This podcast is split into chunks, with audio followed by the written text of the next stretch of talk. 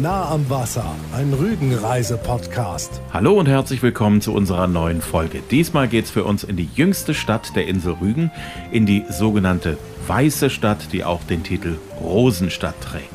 Und auch wenn man im Winter praktisch nichts von den Rosen hat, einen Spaziergang durch Putbus haben wir uns trotzdem gegönnt.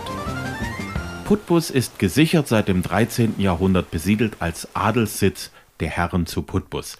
Die Stadt Putbus ist die Wirklichkeit gewordene Idee des Inselfürsten, der sich Anfang des 19. Jahrhunderts seine eigene Residenzstadt gebaut hat.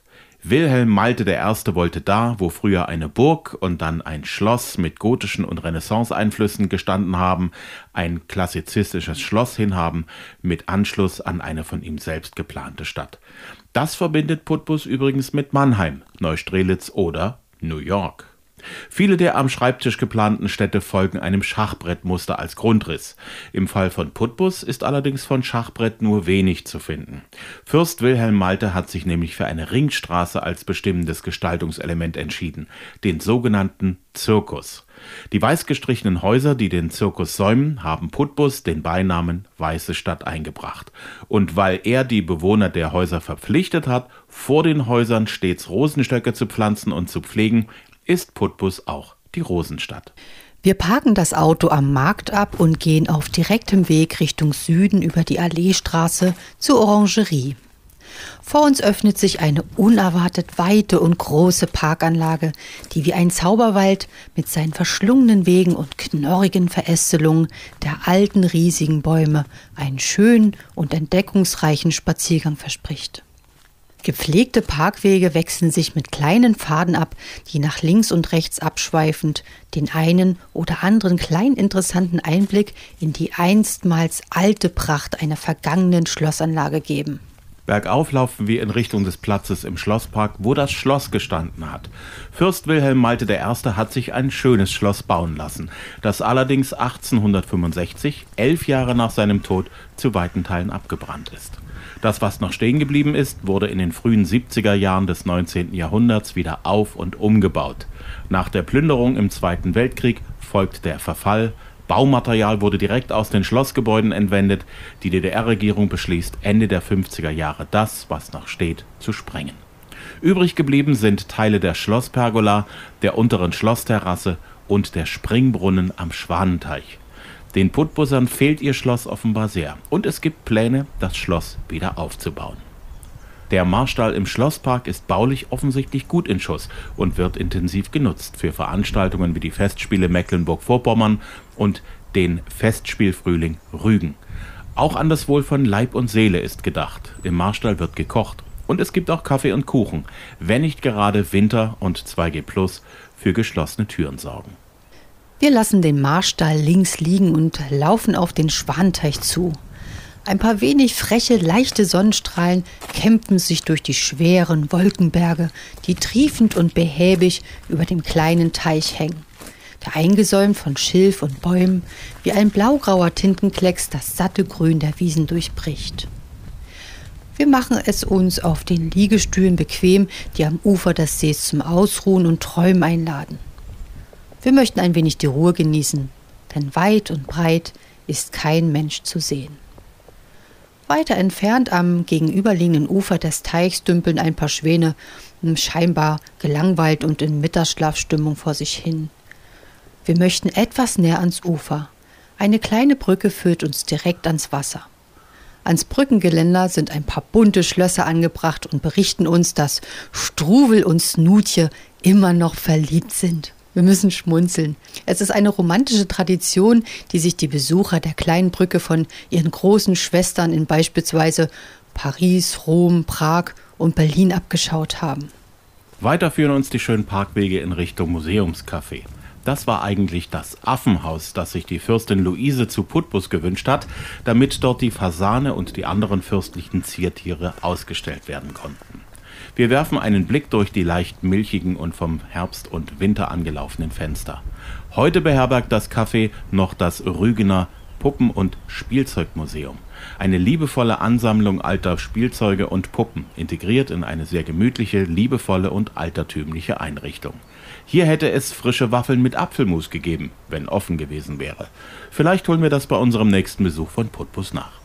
Wir umrunden weiter den Schwanteich und kommen an einer sehr fantasievoll gestalteten Spielplatzanlage vorbei, die in die Ruine des Fasanenhauses integriert ist. Wir richten uns im weiteren Spaziergang eher nach den kleineren Pfaden und Wegen, da diese auf uns uriger und gemütlicher wirken. Sie erinnern uns in kleinen Teilen fast schon an einen exotischen Urwald, da selten anmutende Gewächse und Büsche mit alten, knorrigen Bäumen ineinander zu wachsen scheinen. Der Blick auf die Schlosspergola und die Terrasse vom anderen Ufer macht einmal mehr deutlich, wie groß die Lücke ist, die die Sprengung des Schlosses im Park hinterlassen hat. Und so streifen wir auch ganz überrascht an einem alten Kriegerdenkmal vorbei und gehen nun schnurstracks Richtung Schlosskirche und Wildgehege. Ein sehr weitläufiges Gelände bietet Heimat für Rehe und Dammhirsche. Die weißen Dammhirsche sind die Besonderheit dieses riesigen Geheges.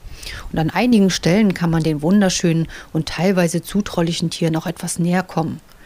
Unser Spaziergang neigt sich dem Ende zu und durch die schönen Bäume des Parks mit der Schlosskirche im Rücken ahnen wir schon die prächtigen Häuser der Alleenstraße, auf die wir uns zubewegen. Sehr auffällig sind die vier großen Säulen des Putbusser Theaters, die den Giebel tragen und die sich leuchtend und übermächtig präsentieren. Dieses Theater wurde 1819 im Auftrag von Fürst Wilhelm Malte erbaut und bietet heute 240 Besuchern Platz. Auf der Alleenstraße laufen wir nun Richtung Zirkus und bewundern die schönen weißen Wohnhäuser, Pensionen und Läden, die sich grell leuchtend in die Alleenstraße schmiegen.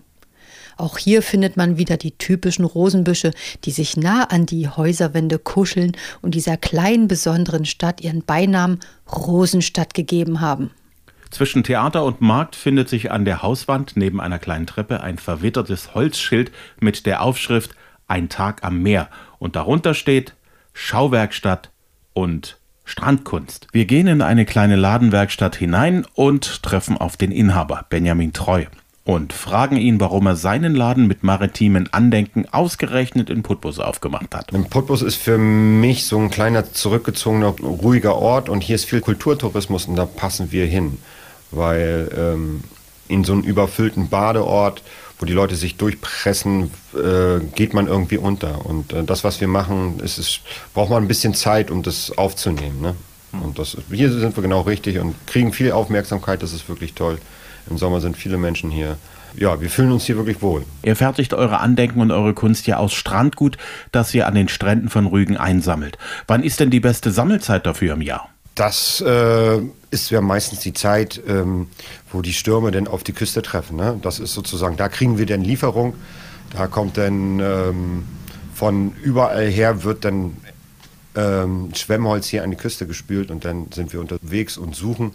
Wir haben viele Leute, die mitsuchen, aber die suchen ja meistens Bärenstein. Ne? Das ist so der Herbst und der das Frühjahr, das ist so die Jahreszeit der Sammler und Sucher und da sind wir mit dabei. Hm.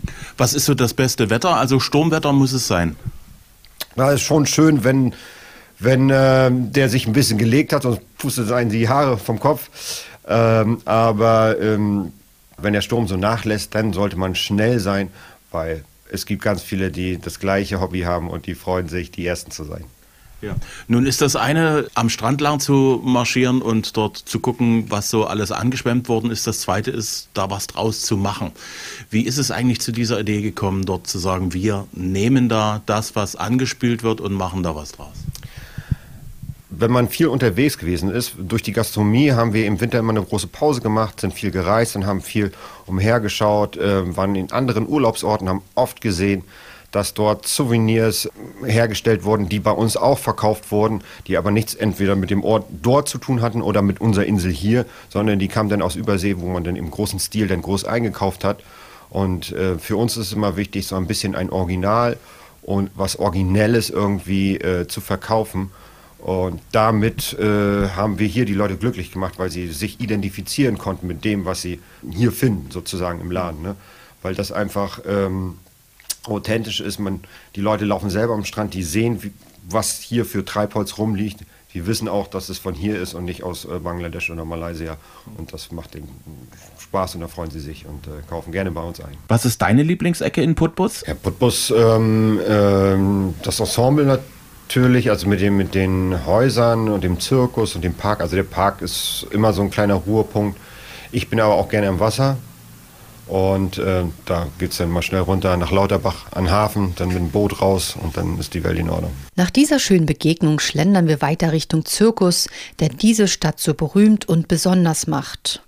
Von oben betrachtet sieht dieser Rondellplatz aus wie eine runde Scheibe, die von symmetrisch angelegten, sternförmig durchlaufenden Wegen durchzogen ist. In der Mitte des Zirkus thront ein hoher Obelisk. Die Säule trägt als Abschluss eine Fürstenkrone. Obelisken stellten im alten Ägypten die Verbindung zwischen dem göttlichen und dem weltlichen Reich dar. Diese Säule hier im Zirkus soll aber vor allem an die Gründung von Putbus im Jahr 1810 erinnern. Ihr seht also, architektonisch und geschichtlich ist der Putbusser Zirkus wirklich sehr breit aufgestellt und obwohl die Stadt noch sehr jung an Jahren ist, hat sie wirklich für jeden was zu bieten. Um den Zirkus kreisen 16 zum Teil wieder sehr schön sanierte zwei- oder dreistöckige Häuser, die von den berühmten alten Rosenstöcken verziert werden und sich im Sommer prächtig von den leuchtenden Häuserwänden abheben. Wir haben euch auf Facebook und Instagram gefragt, was ihr mit Putbus verbindet und warum euch diese schöne kleine Stadt gefällt. Jana ist auf Rügen groß geworden und war schon als Kind in Putbus, als der Zirkus zu DDR-Zeiten zu verfallen drohte. Putbus ist zu jeder Jahreszeit ein lohnendes Ziel. Die Häuser, die sind heute viel, viel schöner, heller als damals. Ja, es ist wieder eine weiße Stadt. Obwohl Jana seit vielen Jahren schon in Berlin lebt, hat sie immer noch eine enge Beziehung zu ihrer Heimatinsel und zu Putbus. Ein kleiner Teil meiner Verwandtschaft lebt dort und als Kind einer Eisenbahnerfamilie verbinde ich Putbus mit dem rasenden Roland. Am Kleinbahnhof wohnt mein Onkel mit seiner Familie. Dieser fuhr die Diesellok ab Putbus über Lauterbach nach Bergen. Meine Family wohnte in, direkt am Kleinbahnhof in Barbe. Mein Vater stand im Führerhaus als Heizer auf dem rasenden Roland und als Kind durfte ich ihm oft ganz vorne mitfahren. Viele Urlauberkinder haben mich darum beneidet. Auch Birgit und Mareike haben uns Sprachnachrichten geschickt. In Putbus sind unsere Lieblingsplätze der Hafen, die Goa und ein Tag am Meer. Im Rosencafé kann man sich trauen lassen und wunderbar leckere Torte aus der hauseigenen Konditorei essen. Neben richtig tollen Sprachnachrichten haben wir auch ein paar schriftliche Statements von euch erhalten.